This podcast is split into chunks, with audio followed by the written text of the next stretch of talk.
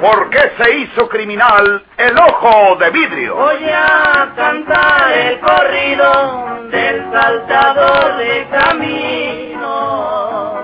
La borrascosa juventud de Porfirio Cadena. ¿Cómo perdió uno de sus ojos? ¿Y por qué tuvo que seguir la vida criminal perseguido por sus poderosos enemigos? Una nueva serie campilana del escritor norteño, Don Rosendo Ocaña.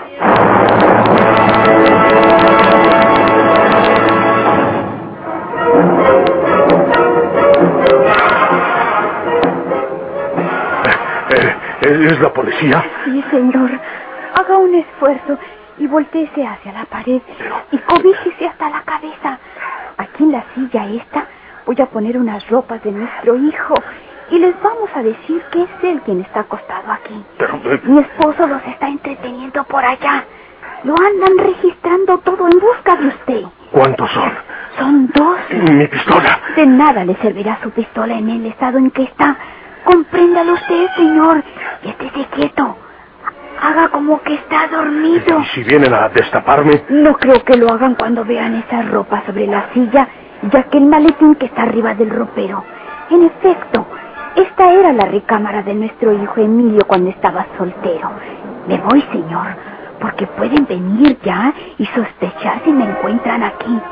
Voy a dar vuelta por el patio para que crean que vengo del granero. Voltéese para la pared y tápese bien.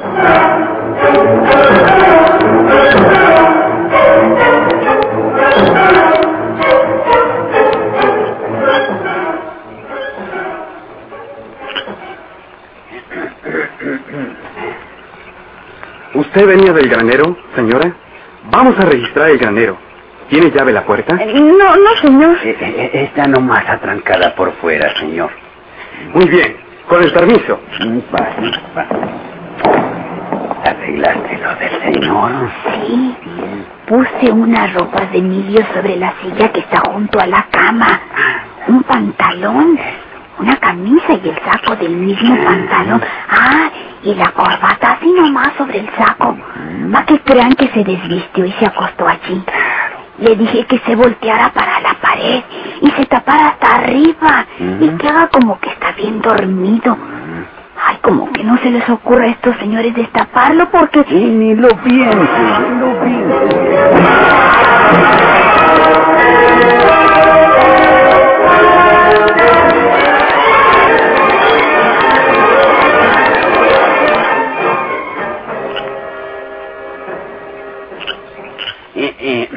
En este cuarto duerme nuestro hijo Emilio, señor. ¿Mm?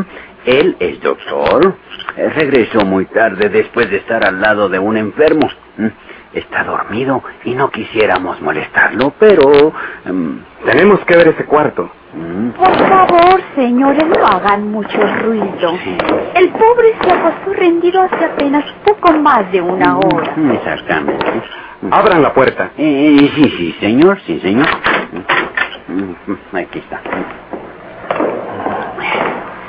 Eh, está en el primer sueño, señores.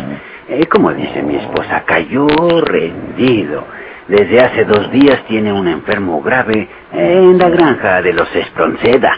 Sí. Destápele la cabeza. Eh, Señor, se acostumbra a dormir él. eh, si usted lo ordena, señor, lo destapamos, sí, señor, pero lo vamos a despertar inútilmente. Sí, lo que usted ordene, lo que usted ordene. Eh, Eh, quítale la cobija de la cabeza, Mercedes. ¿Mm? Sí. Sí, quítasela. No, déjenlo. Está bien. Ujú.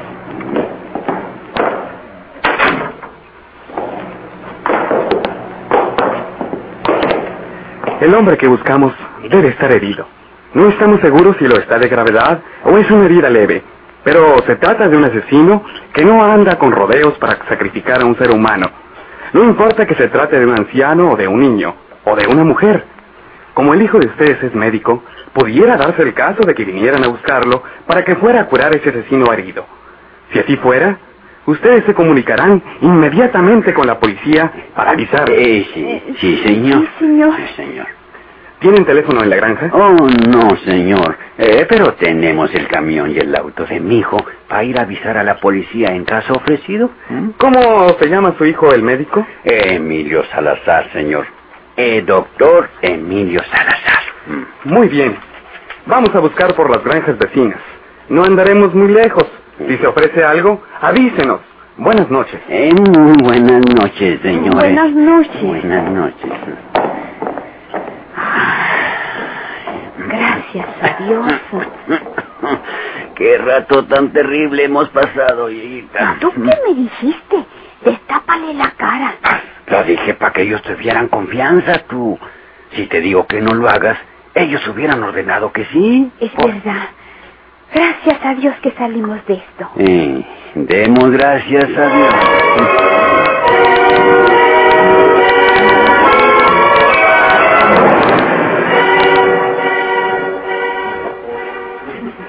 Eh, señor Salinas, yo tengo que respetar esa orden de amparo del juez de distrito. No puedo detenerlos. Pero en San Luis, o donde quiera que se encuentren, si les resultan responsabilidades en lo que andamos investigando, iremos contra ustedes. Puede usted estar seguro de que no tendrá que molestarse por nosotros, inspector.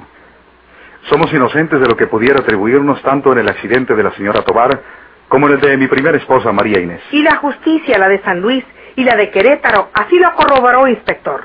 Somos únicamente víctimas de la persecución infundada de Porfirio Cadena. Eh, está bien. Pueden retirarse. Gracias, inspector. Buenas tardes.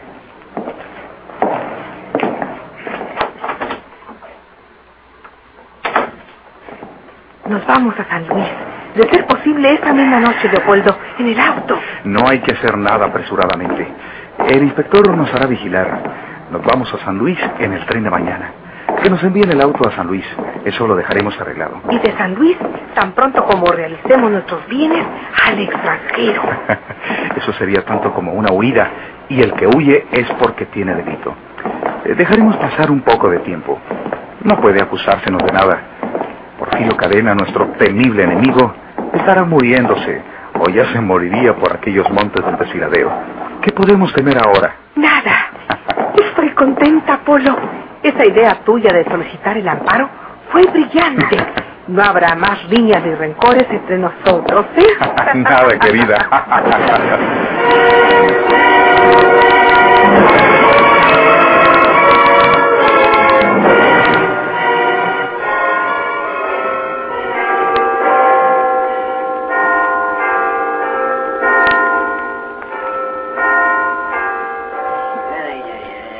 ha recuperado usted mejor de lo que yo esperaba, señor. Se ve que tiene mucha suerte. Ojalá y siga brillando en su cielo esa buena estrella. Gracias, doctor. Quiero saber cuánto le debo. Aquí no traigo mucho dinero, pero lo tengo. Tengo escondido por ahí un poquito más. A mí no me debe nada, amigo. A estos viejos les debe la hospitalidad muy especial que le ofrecieron a una costa de su propia seguridad. Eh, lo comprendo, doctor. Eh, ni se acuerde de eso, señor. Eh, nosotros estamos encantados con que se haya aliviado. ¿m? Cuídese, señor. Usted es joven. Ujú. Todavía puede hacer una nueva vida. Claro. Todos los errores tienen su reparación en esta vida. Mm. ¿Es usted católico? Esa fue la religión que me enseñaron mis padres. Pues Pedro, el sencillo pescador que había tenido el honor de compartir el pan espiritual con el Hijo de Dios, tres veces negó a su maestro, pero al comprender su error, volvió sobre sus pasos equivocados y errantes y llevó el perdón del cristianismo hasta las puertas mismas del Capitolio de la vieja Roma. Mm, Ella lee mucho de eso, señor. Sí. Le agradezco también sus consejos, señora. Así usted puede volver sobre sus pasos y ser una persona distinta de lo que ha sido, si tiene valor para emprender el camino de su expiación. Señor. Adiós, amigos. Adiós, señor. Adiós. Por los periódicos que ha estado leyendo, sabe cómo están las cosas respecto de su búsqueda. Cuídese y no se exhiba demasiado. No, no. Sus manos, señor, sus manos que ya no se tiñan de sangre. ¿Sabe usted, señora, ¿Cuál fue la primera sangre que yo vi de la que brotó del pecho de mi padre cuando la asesinaron delante de mí? Y la que salió también de mi ojo izquierdo cuando me lo echaron fuera de un pistoletazo, los mismos que mataron a mi padre. Oh. Tengo este ojo postizo, señora. Por eso me llaman el ojo de vidrio.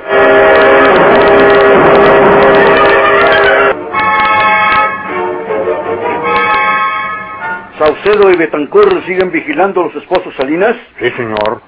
¿Qué han informado? Partieron los señores Salinas en el tren del norte la mañana de hoy. De acuerdo con sus instrucciones, tomaron pasajes para el mismo tren y telefonarán cuando hayan llegado a su destino, que quizás es San Luis, como usted dijo. Sí, sí, sí.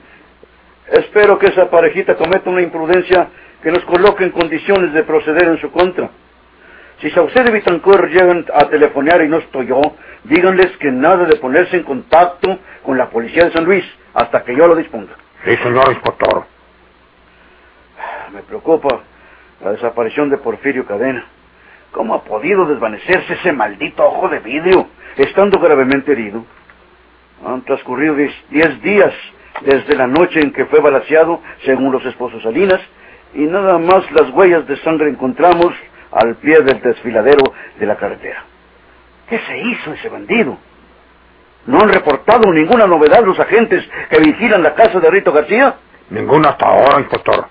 ¿Siguen en su vigilancia? Sí, señor. Ajá. Precisamente le iba a preguntar si quiere que sigan allí o si dejamos por la paz esa vigilancia. Parece que no darán ningunos resultados prácticos. Pero, pues, quién sabe, Ernesto. Hay que esperar un poco. Unos tres o cuatro días más. Rito García tiene alguna relación con Porfirio Cadena. Por eso lo encontramos en su casa aquella ocasión. Yo creo que es cuestión de dinero. El viejo Galván tendría que entregarle a Porfirio alguna cantidad y lo hizo, pues, por medio de su hombre de confianza, que era Rito. Pero algunos acontecimientos inesperados interrumpieron esa operación. Porfirio tuvo que ocultarse, pero luego fue en busca de Rito García para que le entregara ese dinero. Es una hipótesis mía, pero la creo posible. Y si es así, y si Porfirio Cadena se ha recuperado de sus heridas en estos diez días, cuando menos lo pensemos, se presentará en la casa de Rito, preferentemente en la noche, y entonces tendrán novedad nuestros agentes que vigilan esa casa. Diles que sigan vigilando la casa de Rito García hasta que yo disponga lo contrario. Muy bien, inspector. ¿Los otros muchachos que vigilan la privada de Santa María no han informado nada de nuevo? Nada, inspector. Las señoritas Osuna y Manzano han reanudado sus actividades normalmente sin que nada irregular acontezca. Que sigan allí. Sí, sí, que sigan. También por ahí puede aparecer sorpresivamente ese escurridizo ojo de vidrio. Él pensará que lo hemos olvidado y caerá en nuestro poder. Y esta vez no se nos escapará por nada del mundo.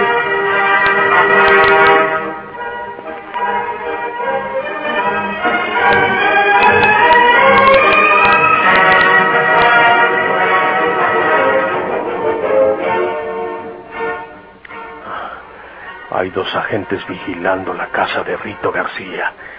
Chihuahua. Tengo que buscar la manera para que se quite de ahí el destelado.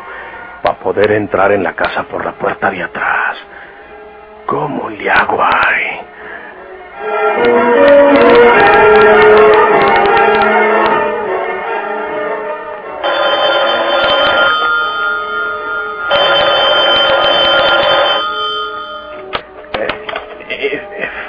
Farmacia Avenida, diga usted.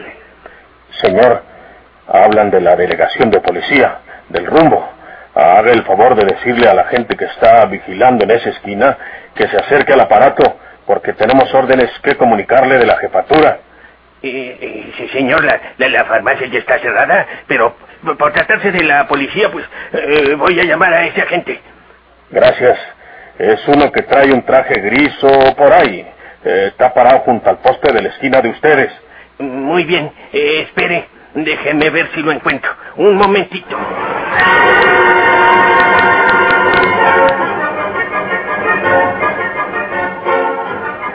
Bueno, bueno, bueno.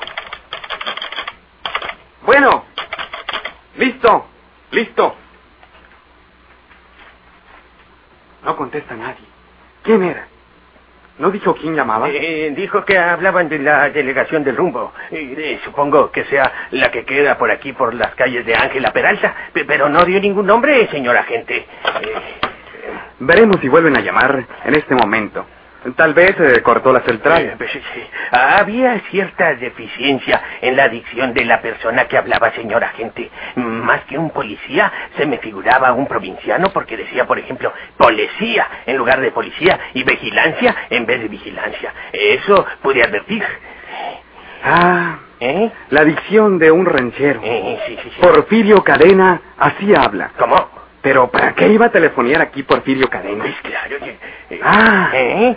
Para que yo abandonara mi puesto de vigilancia. Oiga, Eh, con el permiso. eh, oiga, Javier, ¿eh?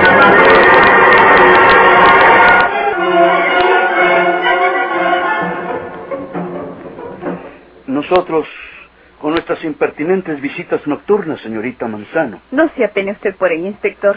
Yo sé lo que hace usted por nuestra seguridad. ¿Cuál es la ventana alta, la que da a la azotehuela por la que se ha deslizado Porfirio Cadena, señorita Manzano? Está por aquí. Ajá. Vengan. Sí, sí.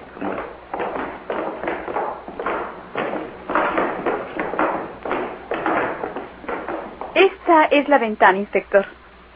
Usted observará que la hemos remachado. Ajá. Mandamos por un carpintero que hizo ese Eh, trabajo. muy bien hecho, señorita Manzano, porque eh, ya lo ve usted, todavía anda ese hombre suelto por ahí. No creo que vuelva a acordarse de nosotras, pero las precauciones nunca sobran. Lástima de hombre. Es joven, no es mal parecido. ¿Por qué escogería el camino del crimen? Eh, todo es extraño en esos tipos del delito, señorita Manzano. Debe ser Carmela. Con seguridad les ha visto llegar a ustedes y quiere preguntarme algo. Con permiso. Eh, sí, señorita. Bueno, ¿Es el departamento de la señorita Manzano? Sí, ella habla. Señorita, en la jefatura me informaron que el inspector Everol iba para allá. ¿No quiere informarme si se encuentra por ahí? Aquí está, un momentito. Es una llamada para usted, inspector. Ah, sí, sí, gracias. ¿Listo? Habla Riverol. Inspector, habla Salas. Mateo y yo estamos vigilando la casa de Rito García. Sí, sí, sí. ¿Qué pasa, Salas? Hay algo raro en una llamada telefónica. Inspector, hablaron a la farmacia Avenida rogándoles que llamaran a la gente de policía que estaba vigilando en la esquina y dieron mis señas.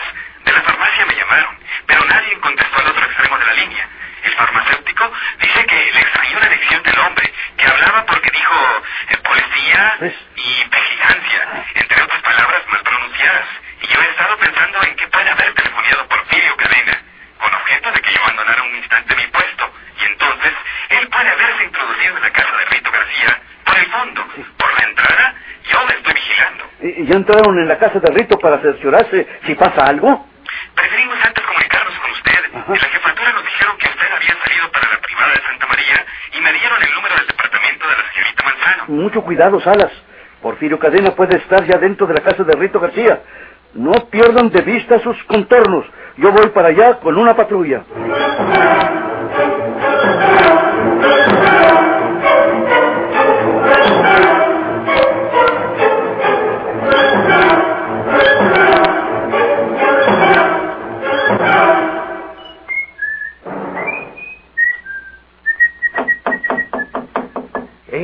Tocaron.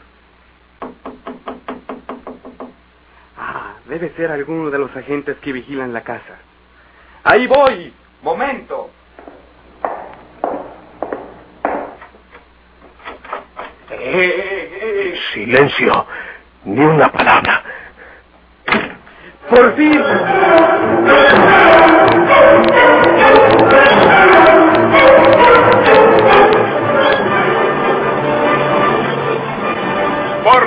Hizo criminal el ojo de vidrio?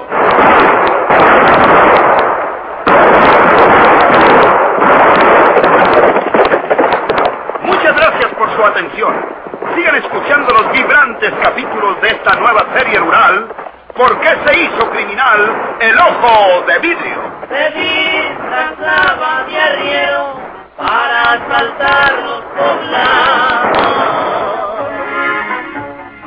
burlándose del gobierno, mataba a muchos soldados, nomás blanqueaban los cerros, de puros encalzonados.